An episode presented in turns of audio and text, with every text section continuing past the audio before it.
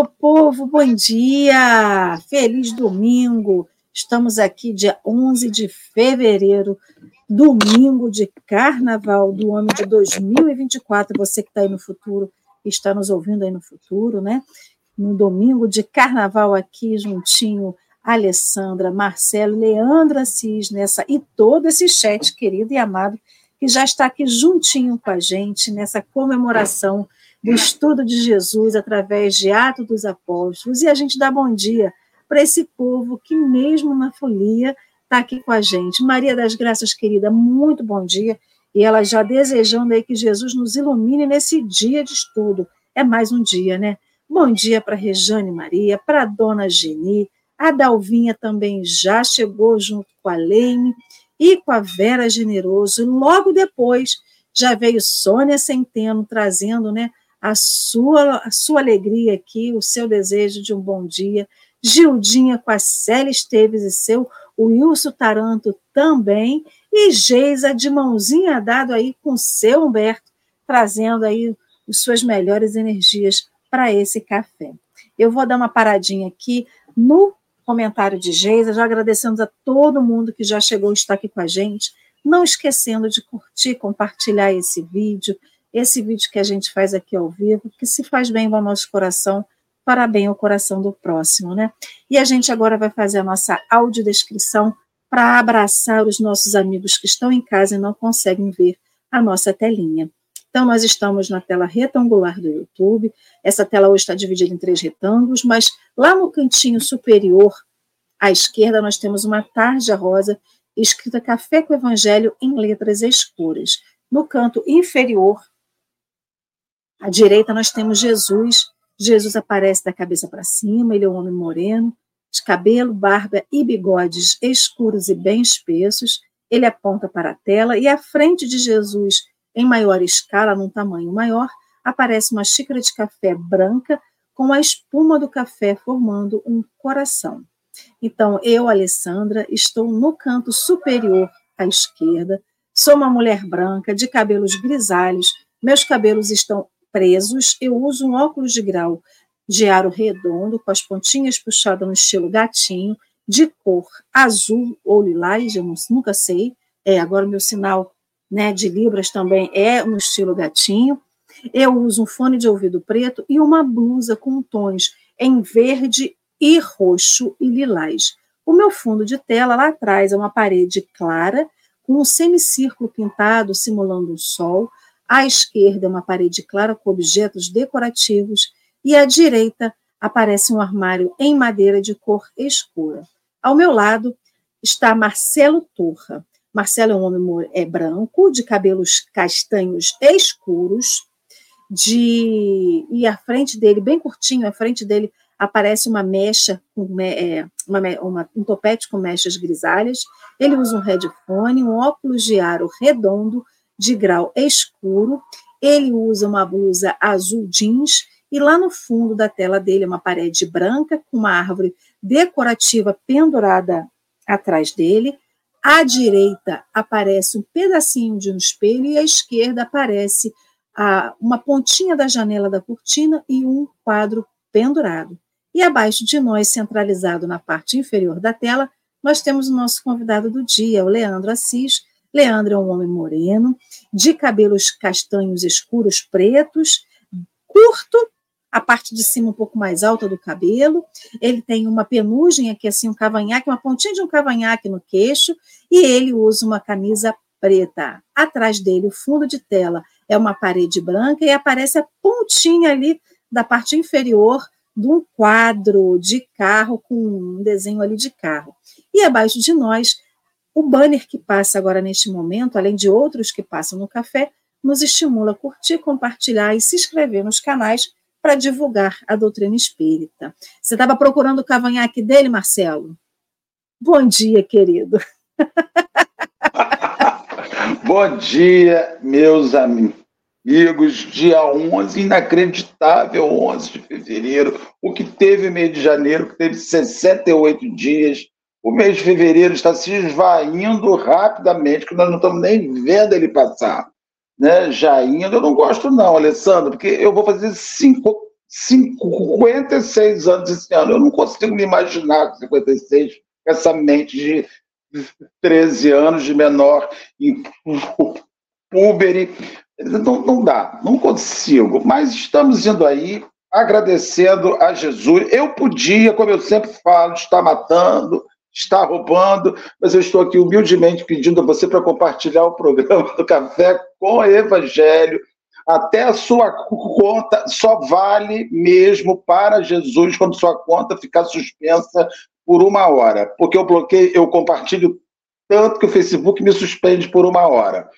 Aí eu, como sou pessoa insistente, continuo compartilhando, ele me suspende por 24 horas. Aí eu entendo que eu não posso mais fazer isso, que eu já estou extrapolando todas as regras. Mas é só você ir no Facebook e dar uma compartilhada ou copiar o link e mandar para os seus contatinhos de WhatsApp. Mande para as pessoas que são amigas, e principalmente mande para as pessoas que são inimigas, porque eles vão olhar e falar assim: ai, Marcelo, quem te viu, quem te vê, quem não te conhece, que te compre. Né? Você fala isso, Alessandra, quem não te conhece, que te compre, né? Quem te viu, quem te vê. Eu mando, né? Mando para a mamãe, aí a mamãe olha e fala assim: meu filho, como você está gordo. Nossa Senhora, porque a mãe só faz os comentários, né, Leandro? Comentários dif difíceis e diferentes agradeço imensamente os nossos irmãos. Luiz Helena está aqui. Luiz Helena mora numa das cidades mais bonitas do Brasil, que é do lado de Cabo Frio, que é Búzios. Luiz Helena, Búzios deve estar aquele fervo maneiríssimo. Mas eu não gosto, não. Leandro, querido, bom dia, uma alegria estarmos aqui te recebendo outra vez. Bem-vindo. Bom dia, é, ali dando a descrição ali dos quadros, eu lembrei já é, da nossa leitura, falando do gênio descritivo de Paulo. Eu falei, gente, como ela enxerga tantos detalhes, e ela dando cada, cada detalhezinho ali do fundo da parede dela. Eu penso, nossa, eu só tô vendo, eu só vejo a, a cabeça assim da pessoa. Para mim já é muito já. E ela pintando os detalhes da barba do Marcelo, da, da ponta do, do cabelo que tem uns tufinhos grisalhos, eu falei, nossa, muito legal. Realmente ela é uma habilidade assim que eu ainda não tenho. É porque a gente trocou óculos tem pouco tempo, então a gente tem que fazer jus, né? Lente nova, lente nova. Agora, desculpa para o pessoal que está em casa na audiodescrição, eu não comentei. Marcelo ainda está de barba e bigode, está muito curtinho, mas ainda tem. Então, como eu não falei, né, Marcelo tem uma barba e bigode constantemente, foi um erro meu. Marcelo da continua com a barba e bigode. Tá bem curtinho, continua grisalho, mas continua lindo do mesmo jeito, tá, meu povo? Então, me perdoem aí. Mas embora, né, Leandro? A gente tem que fazer jus, né?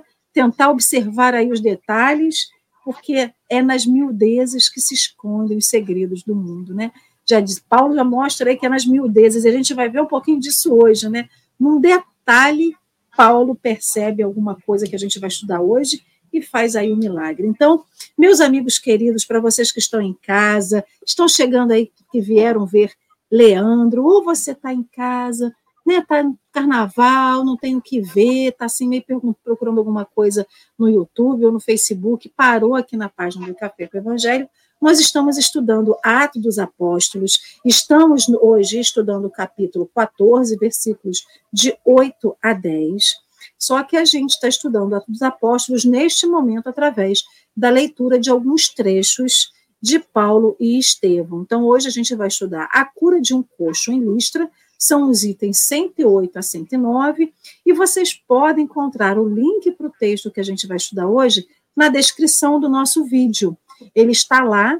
Então, ah, a gente não achou a descrição do texto, do, do, do, do vídeo, é só colocar, copiar Atos dos Apóstolos, capítulo 14, e, é, versículos de 8 a 10, a cura de um coxo em listra, botar é, Paulo Estevam, ou colocar Espiritismo, e ele vai te encaminhar para essa parte lá, botar no site de busca, ele te encaminha. Então, antes da gente fazer a nossa leitura e começar a entrar no nosso estudo, Marcelo, querido, você pode fazer uma prece para a gente, fazendo um favor?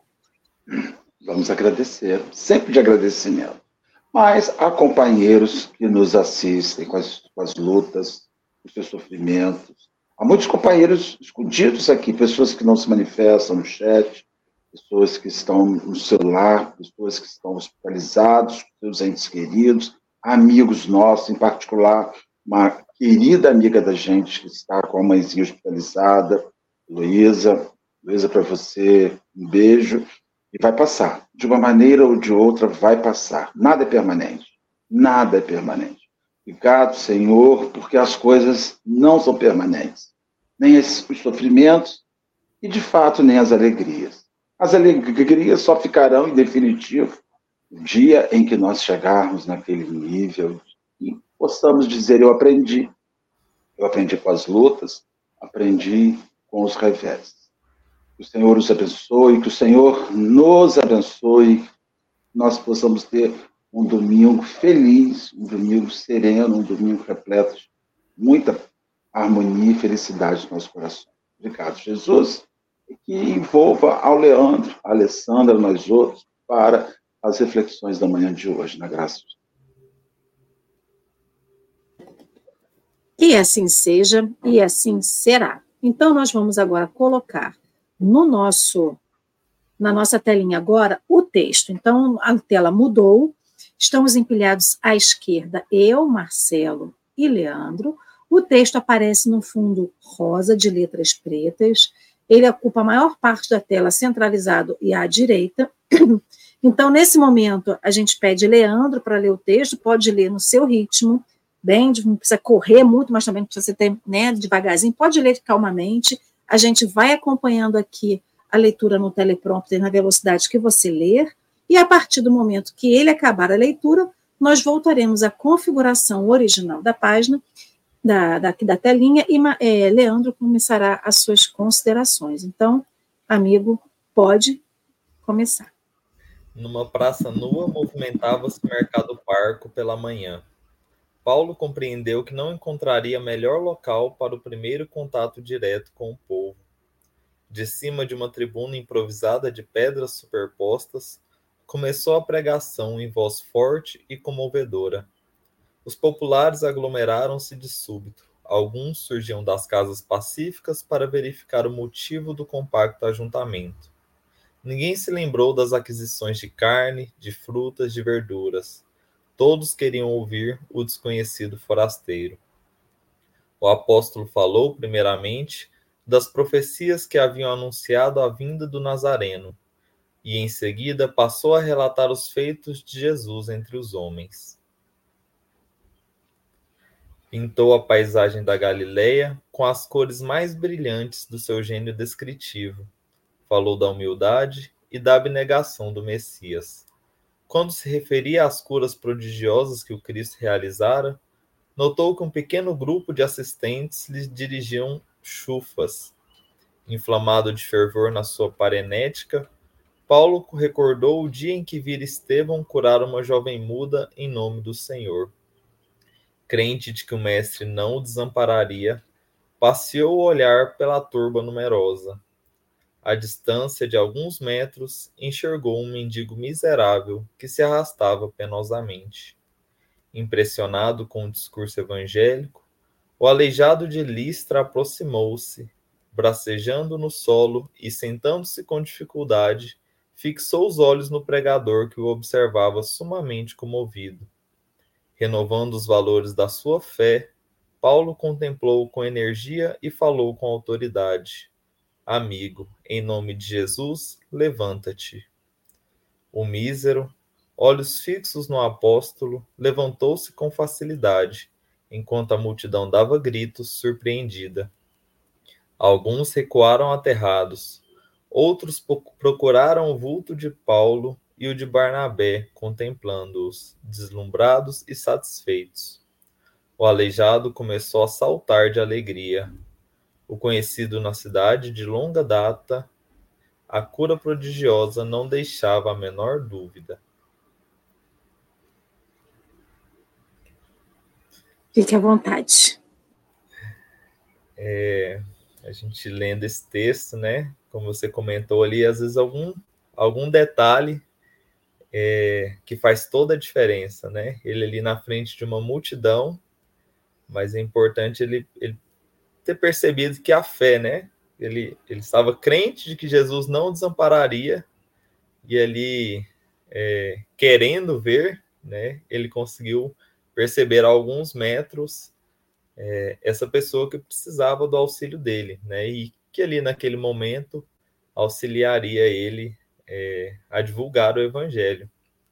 É, ele poderia ter se prendido em outras coisas, né? Nos números das pessoas, é, na multidão que já estava exaltada, poderia ter se sentido grande, né? Porque é, ele relata ali no, no livro que as pessoas estavam impressionadas, mas não, né? Como ele queria ali dar aquele, aquela prova, né? Aquele, aquele sinal é, de que Jesus era mesmo o Messias. É, então ele estava de olhos bem atentos, como nossa querida Alê, né? De olhos bem atentos, prestando atenção nos detalhes, porque nos detalhes, né? A gente a gente consegue é, é nos detalhes que o mundo acontece, né? A gente fica sempre é, querendo aí fazer grandes obras, né? Querendo fazer grandes coisas, é, mas a grande transformação começa nessas pequeninas mudanças diárias que a gente faz, né? É, nas nossas ações, nas nossas atitudes, e que elas só são possíveis quando a gente está realmente presente né? em, cada, em cada ação, em cada momento, é, sem se deslocar para o futuro, sem estar preso ao passado, né? Mas ali vivendo cada situação é, e entendendo o que ela tem a nos oferecer, né? o que aquela situação em particular tem a nos oferecer.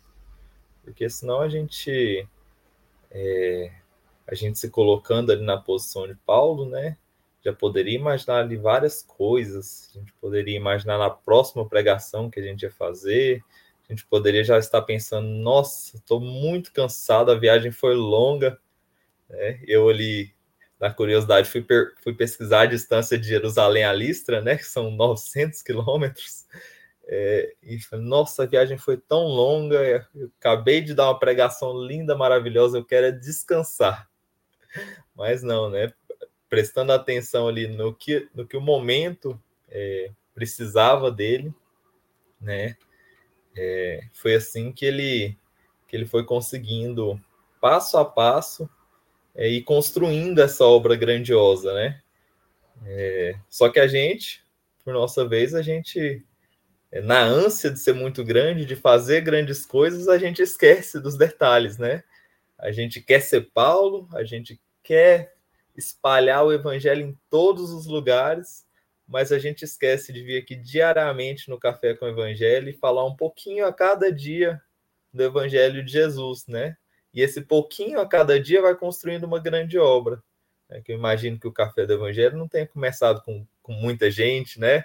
Como você começou dando bom dia, já tinha várias pessoas logo às sete horas da manhã.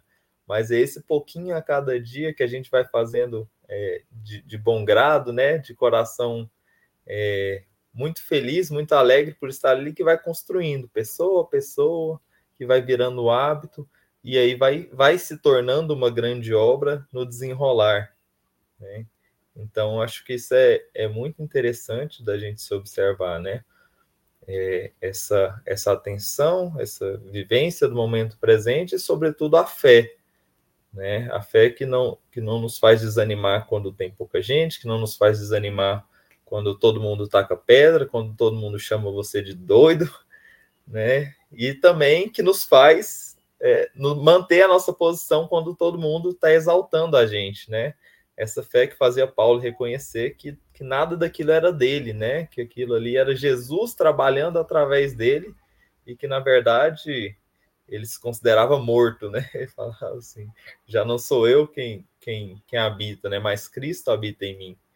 É, então, é, é essa fé que vai nos deslocar entre, entre as situações, mas nos manter é, cientes de que, de que toda obra boa vem de Deus.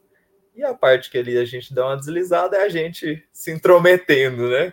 A gente, como instrumentos desafinados, a gente atrapalha um pouco o, o, o tocador da obra.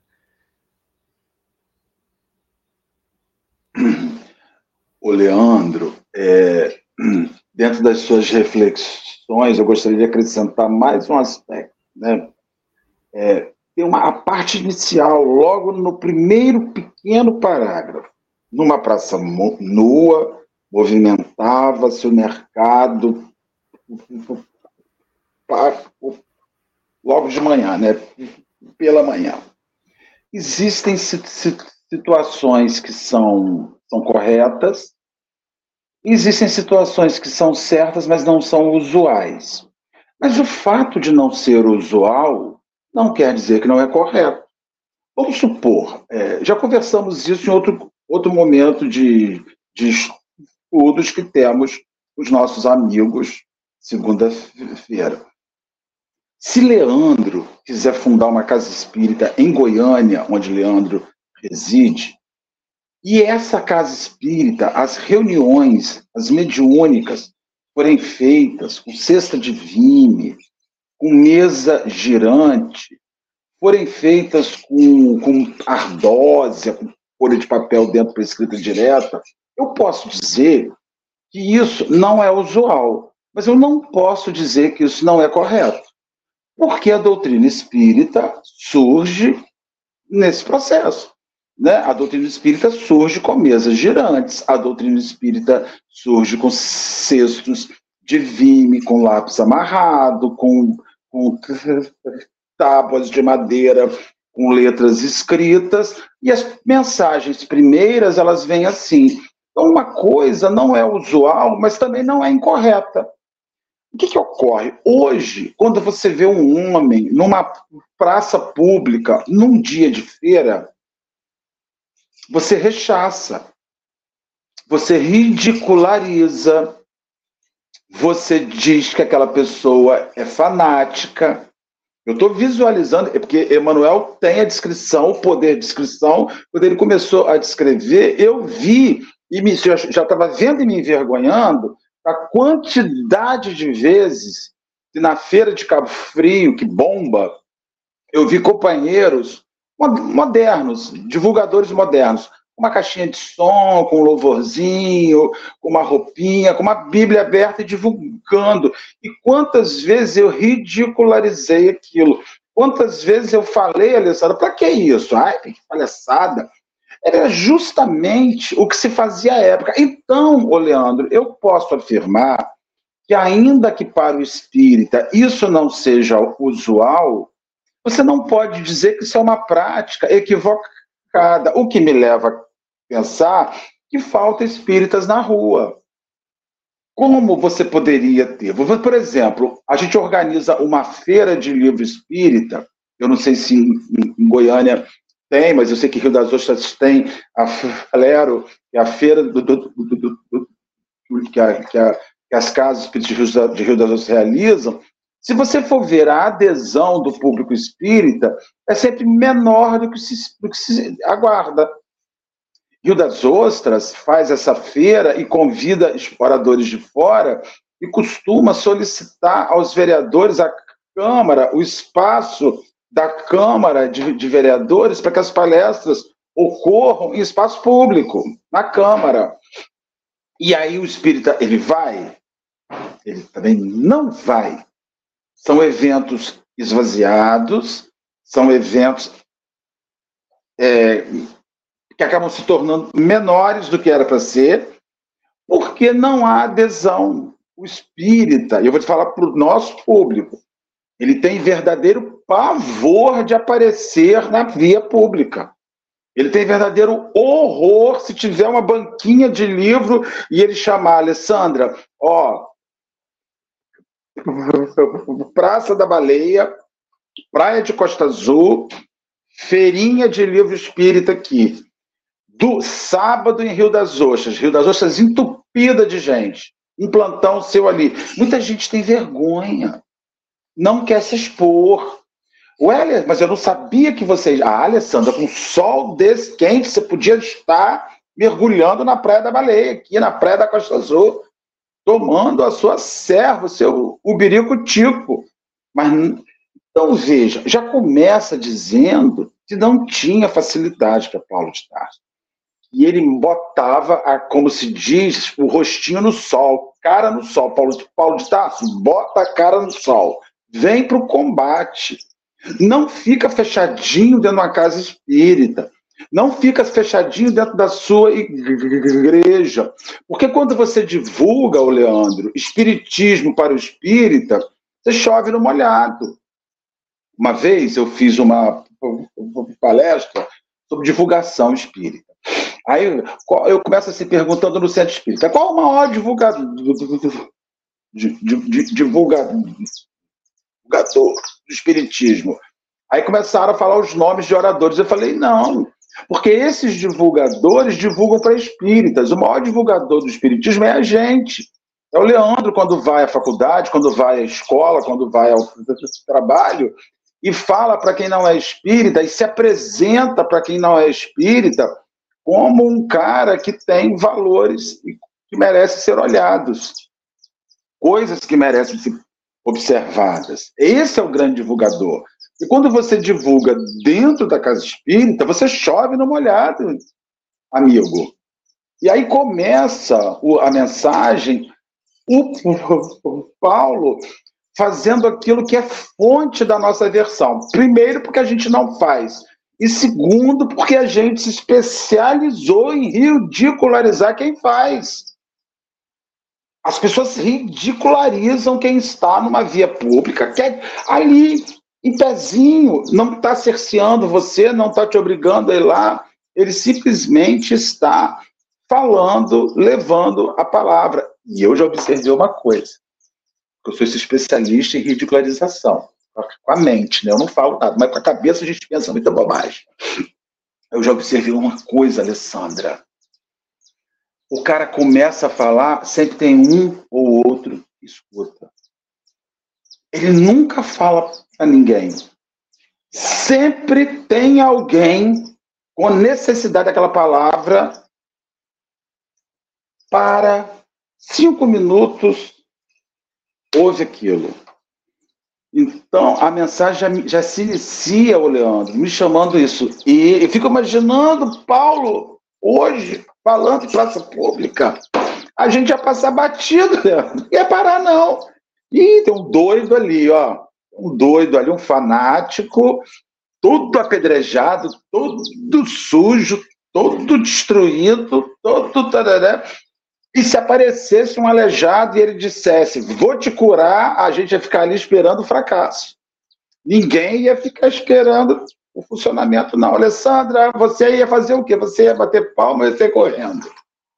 E a gente ainda muda de lugar, muda de posição, sai, muda de calçada, se tiver que desviar de rua, a gente desvia. Ainda fala assim: cadê a guarda municipal que não vem tirar esse povo daqui? Eu não sei aí em Goiânia, mas por aqui, é, cadê a guarda? Cadê a Magdala Furtado que não tira esse homem daqui? Magdala é nosso prefeito. E aí, o curioso dessa história toda, Marcelo, é que se a gente chegou na casa espírita e a gente chegou por um motivo, a gente teve alguém indicando o caminho para nós que seja a espiritualidade nos intuindo, ou alguém da nossa cidade dizendo assim: ó, vai naquela rua que ali tem uma casa espírita. Então, assim, a palavra do Cristo, nesse momento em que a gente vive, no planeta de provas e expiações, numa terra, né, num, num local que é de provas e expiações, a palavra ainda é de, de Cristo, ela é única, mas o modo que as pessoas ouvem ainda é múltiplo. A gente vê uma profusão aí de religiões nascendo, né, sendo divididas, enfim, mas o importante é que cada um de nós possa ser salvo daquilo que te incomoda. E se a gente vai ser salvo através do espiritismo, ok. Através do catolicismo, ok. Através do protestantismo, ok. Através do que quer que seja. O caminho, o importante é que a gente ache esse caminho do Cristo, esse caminho que é ver, é caminho, verdade e vida. Porque se nós encontramos na doutrina espírita, e isso acalenta o nosso coração, ok, mas a gente não pode inviabilizar o caminho de ninguém. E aí, curiosamente, é, eu lembro da eu lembro da mãe de, de Santo Agostinho, que Santo Agostinho era da pá virada, né? Ele dava um banho na gente de pá virada. Santo Agostinho era aquele cara da, da vida, ele era aquele cara do mundo, aquele cara que não queria saber de nada. E a sua mãe rezava para ele, né? rezava na sua intenção, de uma forma muito intensa. E aí o que, que acontece? Durante 27 anos, essa mulher rezou para ele. Até determinado dia, através de uma conversa de Agostinho, é, ele, se não me engano, acho que foi com o padre, enfim, mas foi com uma pessoa religiosa, eu não vou lembrar esse detalhe, mas ali ele teve o start de que ele precisaria mudar a vida dele. Naquela época a gente não tinha a multiplicidade de religiões que a gente tem. Mas se hoje a gente é um pai, uma mãe, um parente, um amigo, alguém que ama muito um outro alguém que está perdido na vida e reza para ele, a gente está rezando para ele encontrar o caminho do Cristo através da doutrina espírita ou do melhor caminho que ele possa ouvir. Porque o jeito de ouvir da gente, o jeito de sentir da gente, também é individual. Então, se hoje eu rezo muito para quem para alguém que eu amo encontrar o caminho do Cristo, e que se ele encontrar o caminho vai ser diferente da minha religião, mas ele realmente encontrar de verdade o caminho, eu tenho que ser feliz. Eu tenho que ficar feliz pela pessoa que eu amo. Mas não, a gente quer ser feliz só se a pessoa vier ser espírita que nem a gente é. Então, esse, essa atitude que Paulo tem, e primeira coisa, né, quando ele chega em Listra, Listra era tão pequena, tão diminuta, que nem sinagoga tinha. Nem sinagoga tinha para que eles pudessem ir para poder fazer a pregação. E aí a gente fala assim: vou chegar no máximo, vou mudar de cidade hoje. Vou lá para o interior de Goiás, vou morar lá no interior de Goiás. Chego lá, não tem uma casa espírita. O que, que eu vou fazer? Ah, tá bom.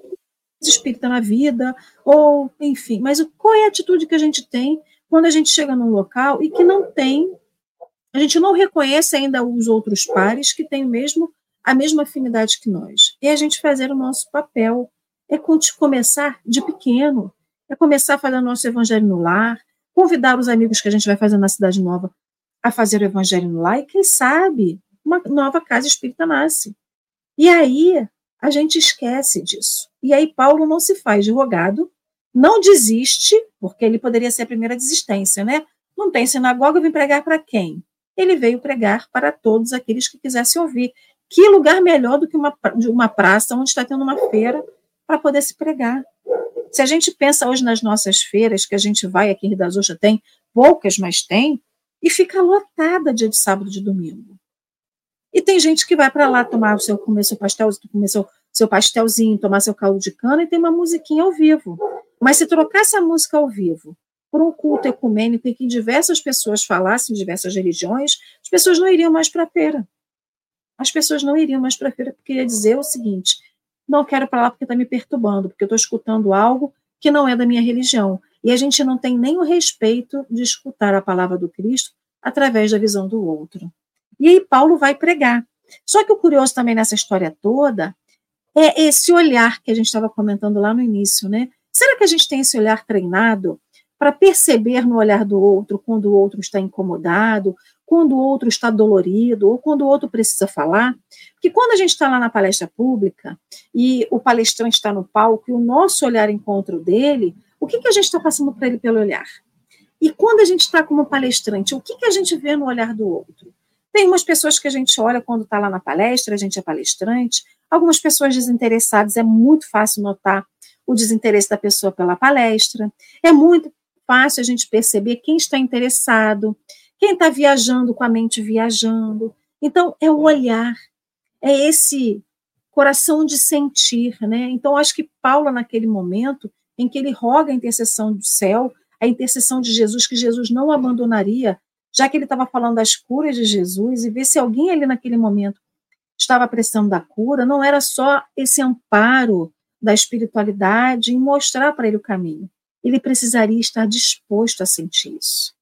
Então, quando ele olha para uma pessoa, né, eles chamam de aleijado, era uma pessoa coxa, uma pessoa que era coxa de nascença, ele nunca tinha andado, ele nunca tinha experimentado isso na vida dele, ele não nasceu bom, e sofreu um acidente e voltou a andar. Ele nunca tinha experimentado andar sobre os dois pés.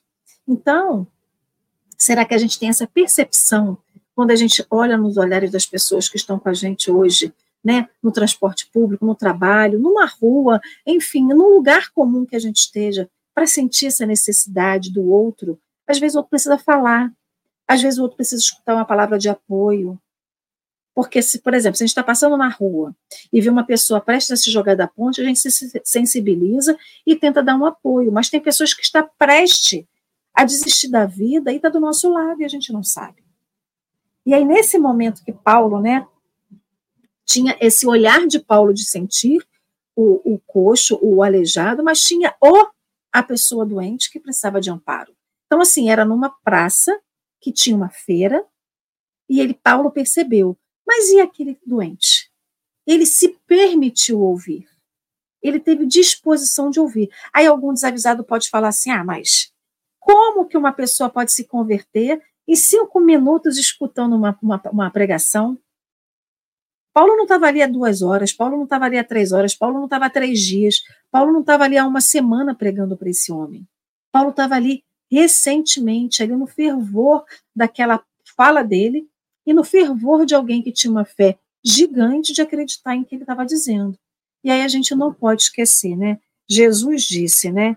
E tu podes crer, e tudo é possível ao que crê. Se tudo é possível ao que crê, não é o que crê há um ano, não é o que crê há três anos, é o que crê de verdade, mesmo que seja no átimo de segundo. Seja, mesmo que seja no minuto que você tenha escutado algo e que te leve a acreditar naquele caminho, naquela palavra do Cristo, né? Então, a, no, a gente não pode esquecer que a nossa fé vence o mundo. Está lá em João, a nossa fé vence o mundo. Só que a nossa fé vence o mundo de quê? O mundo porque ele é um mundo violento, a nossa fé vence o mundo que habita dentro de nós, um mundo de imperfeições, um mundo de, de maldades, um mundo de deficiências que a gente vive ainda do nosso caráter. Mas não é aquela fé fugaz. Ah, eu acredito agora, mudei, e depois que eu mudei, eu volto a fazer tudo errado de novo. Não é. Mas é aquela fé que mostra para gente que o errado não tem mais vez no nosso caminho ou na nossa vida. Em que a gente tem que ajustar realmente a nossa vida aos passos do Cristo. E mesmo quando a gente ajusta e não acontece no tempo que a gente quer, mas no tempo de Deus, o tempo certo para a gente, e a gente continua tendo fé.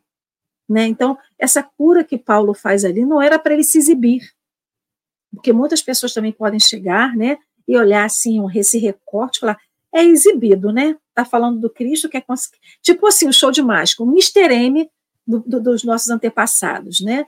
o Mr. M é da antiguidade. Então, cheguei lá na cidade, vou falar, vou falar na praça, vou falar de cura e vou ver se alguém quer ser curado, vou fazer uma mágica e vou curar. E não era isso. Era toda a cobertura e proteção da espiritualidade amiga de mostrar que o caminho com Cristo, ele é possível. E é possível a cura, a cura do corpo físico, é possível a cura da alma, é possível a cura quando a gente está disposto a ela, né? Enfim, e aí, Leandro? É né, bem interessante esse olhar, realmente. Sempre quando tem é, multidões, é, é, bem interessante a gente observar, porque são vários níveis de consciência, né? E a gente pode ir se identificando entre eles, né? É, é um, é um grande exercício de autoanálise, porque às vezes a gente não dá conta de fazer sozinho, né? Mas aí a gente lendo, aí só a gente fala, nossa, parece que eu pareço essa pessoa aqui. Né? Então a gente vê é, uma multidão ali que cria em qualquer coisa que via, né? E ali é, o que o livro relata, né? E aí vê um pregador falar, deixa eu ver o que, que tem a me dizer. E aí já, ali a gente vai começar a observar os níveis de consciência, né? Alguns ridicularizam, né? Como Marcelo bem colocou a, a gente mesmo, né? é, vai numa praça é, ou entra no TikTok, né? Tem lá alguém falando e a gente fala, nossa, o que, que esse cara tá falando aí? Para quê, né? Desnecessário. É, tem aquelas pessoas que olham, admiram, mas aquele olhar realmente de admiração, né? Nossa, que lindo, mas lindo lá, né? Deixa, deixa lá, deixa eu seguir minha vida. Maravilhoso, mas eu tô aqui. Está lá. Deixa, não vou mudar nada, né? É, e, e, quantos de nós caminhamos assim, né? É, apenas admirando é, as palavras de, de, Jesus, né, os ensinamentos, é, e aguardando os pequenos milagres na nossa vida, né? a gente passa ali é, de psicografia em psicografia, aguardando uma mensagem, né, que diga até o nosso CPF lá para a gente acreditar, porque tem que vir com todas as informações. É, a gente vai, vai de casa em casa esperando, parece que a nossa fé é um leilão, né? Fala que vamos ver quem dá mais para me fazer acreditar. Então, é, estou recebendo ofertas, estou aberto. Vamos ver se é o evangélico, se é o católico, se é o espírita, se é qual casa espírita, quem que vai me beneficiar mais para eu poder acreditar nele, para poder, poder depositar minha fé. É, e aí tem um coxo, né, que está caminhando ali, fala assim, um gostei, deixa eu ver de qual que é desse homem, né? Em cinco minutos ali ele é tocado, né? E aí lembra também da mulher é, com hemorragia, né? Que pensa se eu apenas puder tocar as vestes dele, né? É, e é muito interessante que, que sempre parte da pessoa que carrega uma dor profunda, né? essa, essa pessoa, esse cenário que Jesus tra traz sempre, né, da aflição, da pessoa que está ali no fundo do poço, né, que, que a pessoa que já está desgastada, né, e ela vê ali o consolo e ela consegue se agarrar naquilo, né? O próprio Paulo que já estava ali caminhando a passos largos ao fundo do poço e ele tem uma visão celeste e se converte, né? É, então é interessante a gente também imaginar né, se a gente está chegando no nosso fundo do poço, se a gente já chegou, se a gente passou, né? Que, que sempre trazem, né? É, Divaldo fala é, da noite escura da alma, né? É, então a gente observar é, se a gente está nesse, nesse ponto da nossa vida é, em que a gente está lá, lá para baixo, a gente não consegue ver mais saída, a gente está há anos sofrendo, né? E a gente é, só está precisando encontrar alguma coisa mesmo para a gente se agarrar naquilo e, e dedicar-nos é, a, a, essa fé. É, e aí a gente vê um cenário de Paulo, né? Que a gente é, admira, mas a gente não tem coragem. A gente quer uma multidão assistindo a gente, mas a gente não tem coragem de falar para o primeiro, né? É, a gente não tem coragem de pegar o nosso celular, abrir o TikTok e fazer um Essa vídeo. é a questão, Leandro. A gente vai de carona. Sim. A gente não, não dá a partida no carro. A gente adora uma carona. Depois que se estabelece, a gente gosta. Sim. A questão é até se estabelecer. Quando a gente fala de Chico Xavier hoje, a gente fala com uma admiração monstruosa, Leandro. Mas essa, esse Chico só virou esse Chico depois de 68 do Pinga Fogo. Porque até 1968, esse Chico, um senhor de quase 60 anos, ele era rechaçado, ele era ridicularizado. Foi preciso pinga-fogo, foi preciso ter uma criança aqui de 84 anos se levantando da mesa. Eu estou aqui Só um instantinho, criança. Para ajudá-la a sair. Então, esse processo é complexo. A gente gosta de carona. A gente é participativo depois que alguém abriu o caminho. A gente não tem essa disponibilidade. Ainda que você tenha o conhecimento, ainda que eu, qualquer um de nós aqui está pronto para ir para uma praça. Abrir um livro, comentar e fazer uma divulgação. É, não, você falou, eu lembrei de, de, um, de um momento que eu estava é, conversando com a minha namorada e aí ela passando por uma situação e eu falei, ah, mas pega, pega o exemplo de Chico, né? Ele fez é, de tal forma. Aí ela falou assim, ah, mas é injusto a gente se comparar a Chico e a Divaldo, né? Porque eles são espíritos evoluídos. Eu falei, mas eles não, eles não nasceram evoluídos, né? Eles passaram por muitos sofrimentos para chegar lá né? É, não, não foi fácil a trajetória deles. Se a gente não começar agora, a gente nunca vai ser. Se a gente não olhar para eles e entender qual foi o caminho que eles que eles fizeram, né, dia após dia para chegar lá, a gente nunca vai chegar lá. Porque a gente tem, tem que fazer esse esforço, né? A meta funciona assim, né? Como é que eu vou alcançar 10 mil reais no final do ano se eu não sei o quanto eu ganho agora e o quanto que eu tenho que separar mês após mês para chegar com 10 mil reais no final do ano? Então a gente admira Chico, a gente vê onde a gente quer chegar, mas a gente não sabe onde a gente está. E a gente não consegue fazer esse cálculo de mês após mês, o que, que a gente tem que fazer para chegar até lá. Né? E aí a gente, a gente pega... só vê o saldo da vida do Chico, o saldo final. Mas você não vê a imobilização que foi sendo, como você bem falou. Sim, sim. A gente só vê a cena, os corres ninguém percebe, né? sim. Quem vê close não vê corre, né? E aí, é, eu, quando eu fui convidado, né, eu falei, vou dar uma lida, pelo menos a segunda parte completa, que depois, depois que Paulo foi convertido, né, para pegar o contexto todo da, da história. É, e ali, quando você lê assim, você pega uma visão panorâmica, né? É bem legal, você faz essa leitura mais dinâmica. E aí eu fui, fui percebendo alguns detalhes, né? Paulo foi convertido e ele foi três anos para o deserto. E depois de três anos no deserto, ele foi virar tecelão em Tarso e ficou mais três anos esperando ser chamado né? Então é, é um grande recado para a gente que também temos as nossas ansiedades e queremos mudar o mundo é, no estalar de dedos, né? É, e olha que ele foi chamado pelo próprio Cristo, né? E ele teve ali é, ficar dia após dia amadurecendo a sua fé, né? É, e, e, que fé, né? Porque ele poderia pensar assim: olha, ele apareceu para mim, depois sumiu. Cadê esse Cristo, né? Por como, como muitas vezes a gente faz, né? Cadê esse Cristo? Ué, só me deu uma prova uma vez? Né? Não vai me dar mais presente de Natal? Não vai, não vai ficar me, me banhando em regalias?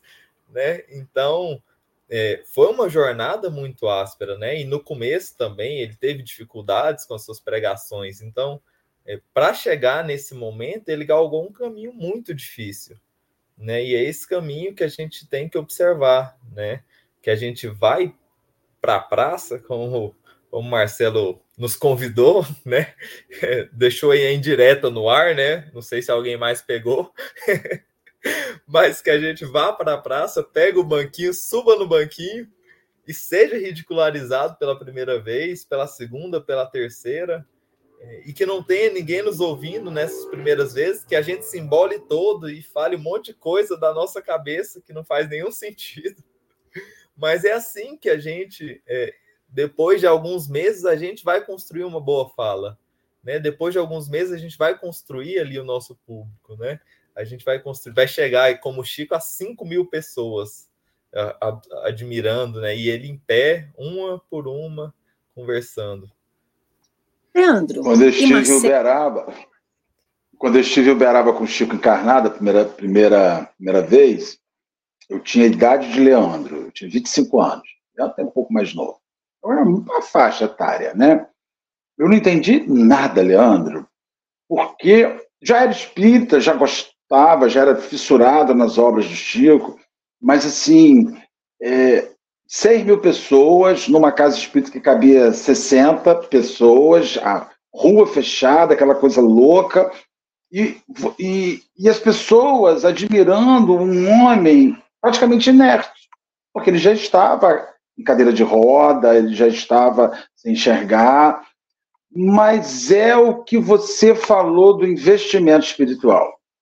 O simples fato da vibração daquele homem ali já promovia profundas reflexões na vida de uma pessoa. E a vida do servo não tem aposentadoria.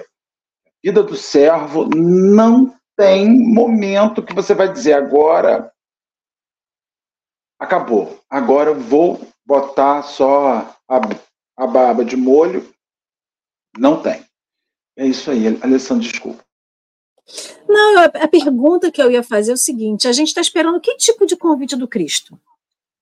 Porque assim, Paulo teve o caminho dele, né, de revelação, de despertamento, de descobrimento interno, teve que fazer a sua reclusão no deserto para poder aprender, para poder sentir, para poder se descobrir. Tá. E depois disso tudo, ele aceitou o convite que a espiritualidade maior tinha para ele, que Jesus tinha para ele, e foi, para ele foi.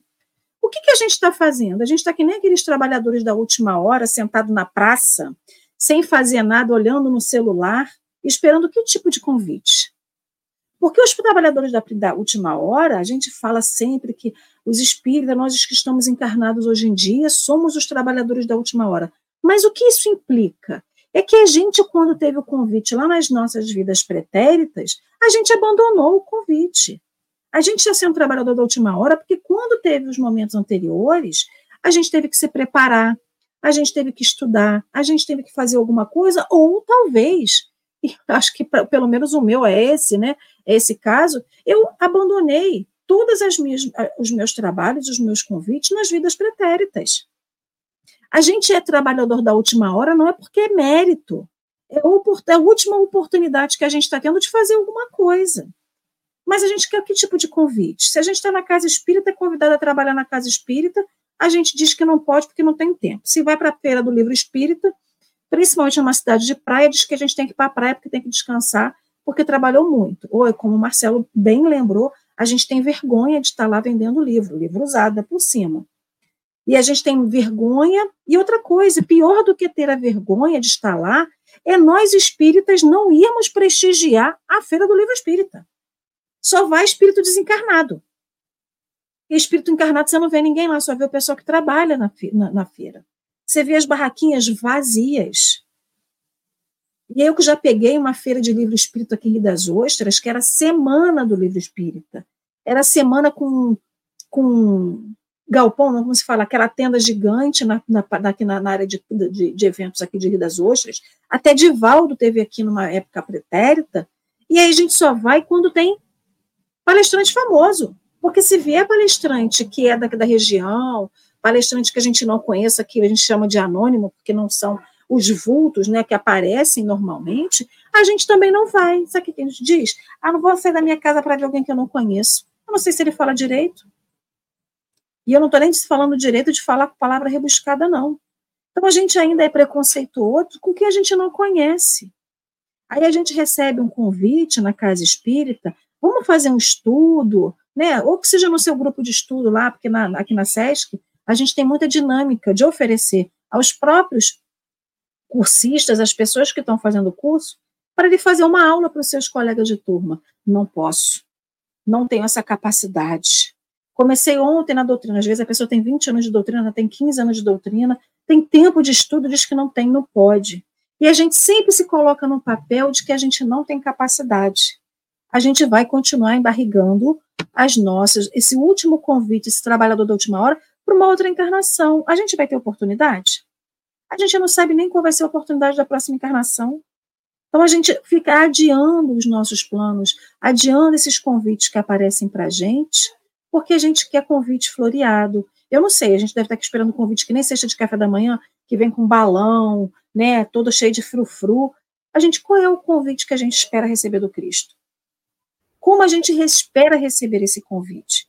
Porque o convite vai ser para o trabalho braçal, o trabalho em que a gente entrega a nossa energia, e a gente está protelando isso. Então não adianta vir o convite, né, Leandro? Não, adianta ter um monte de sinais, não, não adianta ter um sinal luminoso em cima de nós se a gente continuar não aceitando.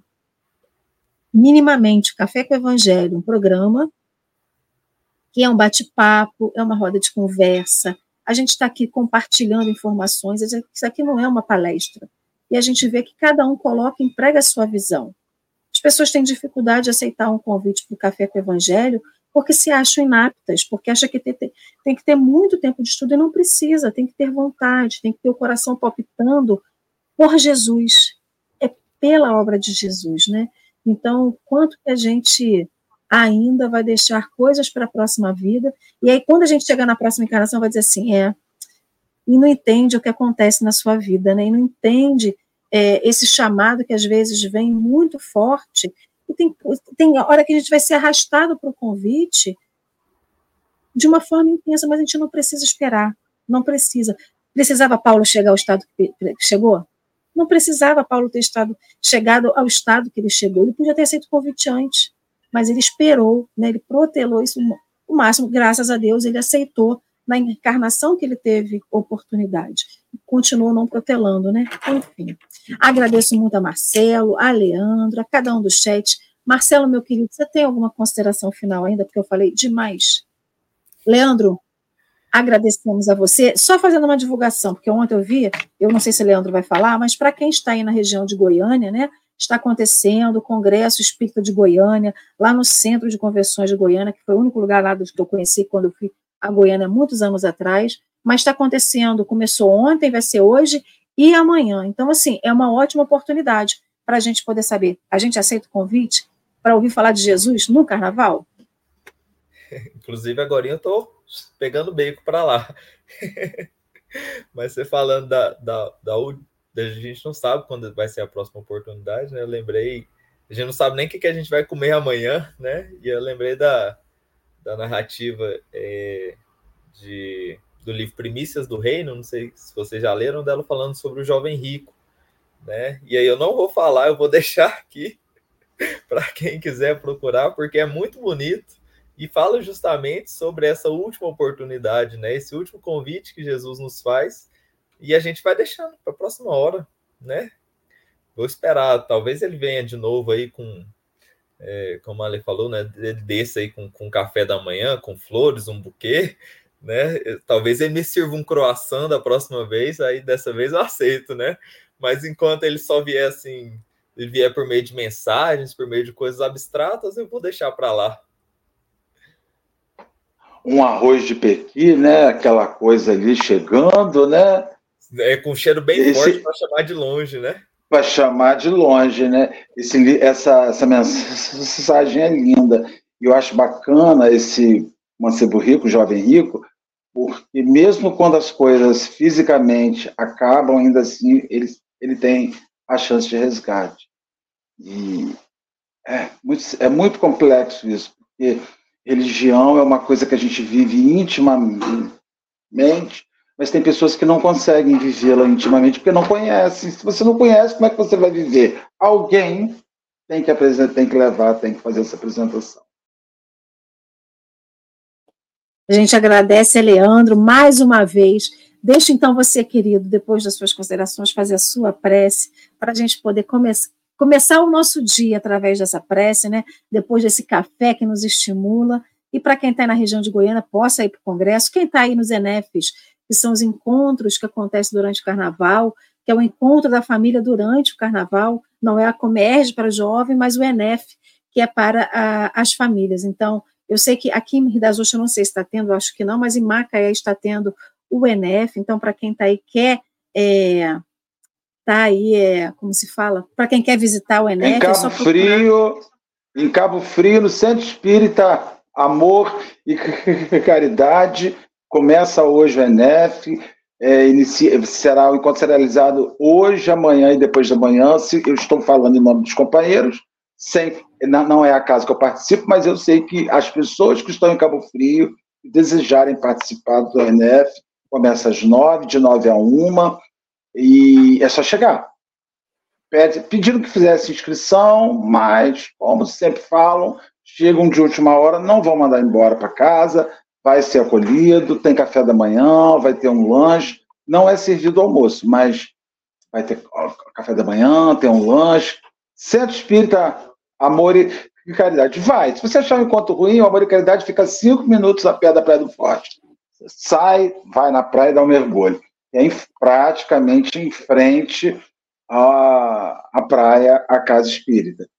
Então, convite feito aí para a galera de Cabo Frio. Em Macaé, se eu não me engano, está acontecendo na União Espírita Macaense ou no, no, Centro Espírita João Batista. Ficam quase do lado uma da outra. Então, fica aí o recado. Também não, não trabalho em Macaé, nas casas de Macaé, mas como eu vi que está lá, estou divulgando, né? Então, o importante é isso, a gente divulgar um pouco da palavra do Cristo, é o que a gente pode fazer nesse momento. Então, Leandro, querido, gratidão, você, Marcela, todo mundo do chat. Oscar, estamos esperando a sua resposta, hein? Fica a dica. Então, Leandro, fica você com a prece para a gente, por favor. Então, vamos, nesse momento, é, agradecer, agradecer pelas oportunidades diárias que Jesus nos envia, pelos convites, todos eles, quando o sol nasce, quando os pássaros cantam, e que Jesus vem nos lembrando das maravilhas do Reino de Deus, que a gente possa prestar um pouco mais de atenção, assim como Paulo fez, para que a gente possa se atentar aos detalhes e não esperar que a gente chegue até o fundo do poço, porque a gente não sabe se a gente volta dele. Então, que a gente aproveite essas oportunidades a cada dia para nos melhorar um pouquinho, para mudar um pequeno hábito, porque esse pequeno hábito de dia a dia, essa pequena leitura que fazemos de cinco páginas por dia,